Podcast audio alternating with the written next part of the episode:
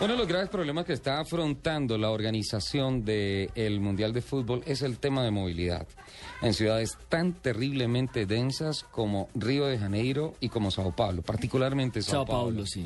Es que Es- son 20 millones de habitantes. Claro, y asúmele todo lo del perímetro rural que converge a la ciudad, porque sin duda alguna el imán del fútbol, no solamente por lo que va a pasar en los estadios, sino por los estadios virtuales que se van a montar con pantallas gigantes en muchos parques, va a hacer que haya una movilidad gigante de personas en sus carros y también en transporte público. Ojo a este dato, al día, al día en Brasil, en lo que va de ventas de carros este año, al día están ingresando 2.000 carros nuevos a las calles y las carreteras de Brasil.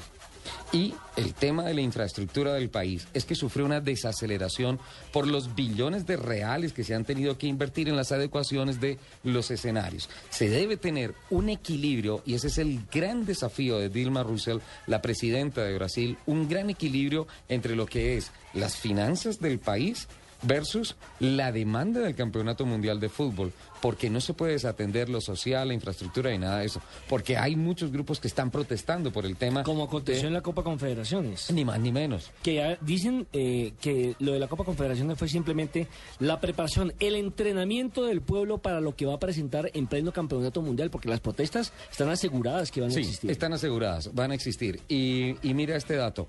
El país, o sea, el gobierno está un poco, obviamente no lo puede decir públicamente, pero está un poco sentido con... ah, mm, ¿La FIFA? no, con las empresas, con la industria Ah, sí, privada. porque con todo dejaron eso. solo, dejaron solo el Lo gobierno. dejaron solo.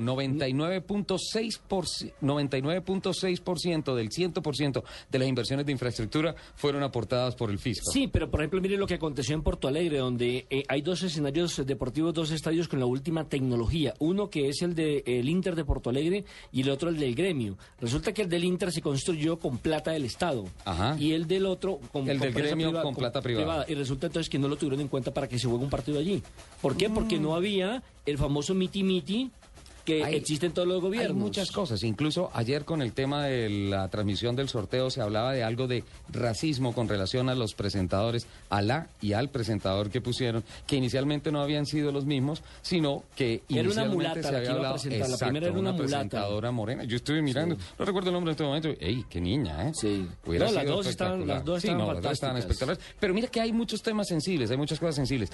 Ha evolucionado mucho y me sorprendió el entorno del Maracaná. Conocí el Maracaná hace unos cinco Porque lo, años. re- lo reforzaron, lo reformaron Total, totalmente. total, no El Maracaná y solamente- el Maracani- Maracaniciño. El que está ahí al lado. Sí. No Ese es donde solamente- se juega microfútbol, donde se juega voleibol y basquetbol. Y hay una piscina olímpica de clavados. y No, hay un a mí poco sí de la cosas piscina no me gusta ir. Sí, no, yo fui. Yo fui allá, y fotos tengo.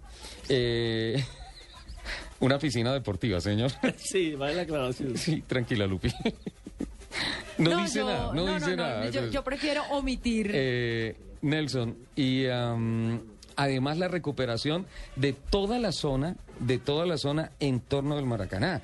Yo, hace unos cinco años, eso era una olla, qué pena decirlo. Claro, porque es que muy cerca queda una favela, que es la que queda allá, que, que es increíble además porque hicieron como una especie de rampla para poder subir a, a esa Es un, favela. es- es un viaducto altísimo. Eh, eso. exactamente, es un viaducto. altísimo. eso. Exactamente. Me impresionó mucho esa obra. Y hay una cosa, ya no se le dicen por aquellos temas de el- el- la delicadeza pública, no se le dicen más favelas. Ahora son comunidades. Las Ah. volvieron comunidades. Como la comunidad de Dios. ¿Sabe una ¿Se cosa acuerdan me- que esa fue la más tremenda? Sí, claro. La favela de Dios. Con yo no sé cuántos muertos en una congregación. Claro, todas esas claro. Yo cosas. tuve la oportunidad de conocerla en los Juegos Panamericanos de Río de Janeiro. Está muy saneada. Sí. Cambiaron totalmente la estructura. Ya la inversión social que se hizo allí fue importante y por eso, obviamente, también la calidad de vida de quienes viven allí pues aumentó notablemente. Lo que no se ha podido hacer, por ejemplo, en La Rosiña, que es la favela más peligrosa que hay en este momento en Brasil.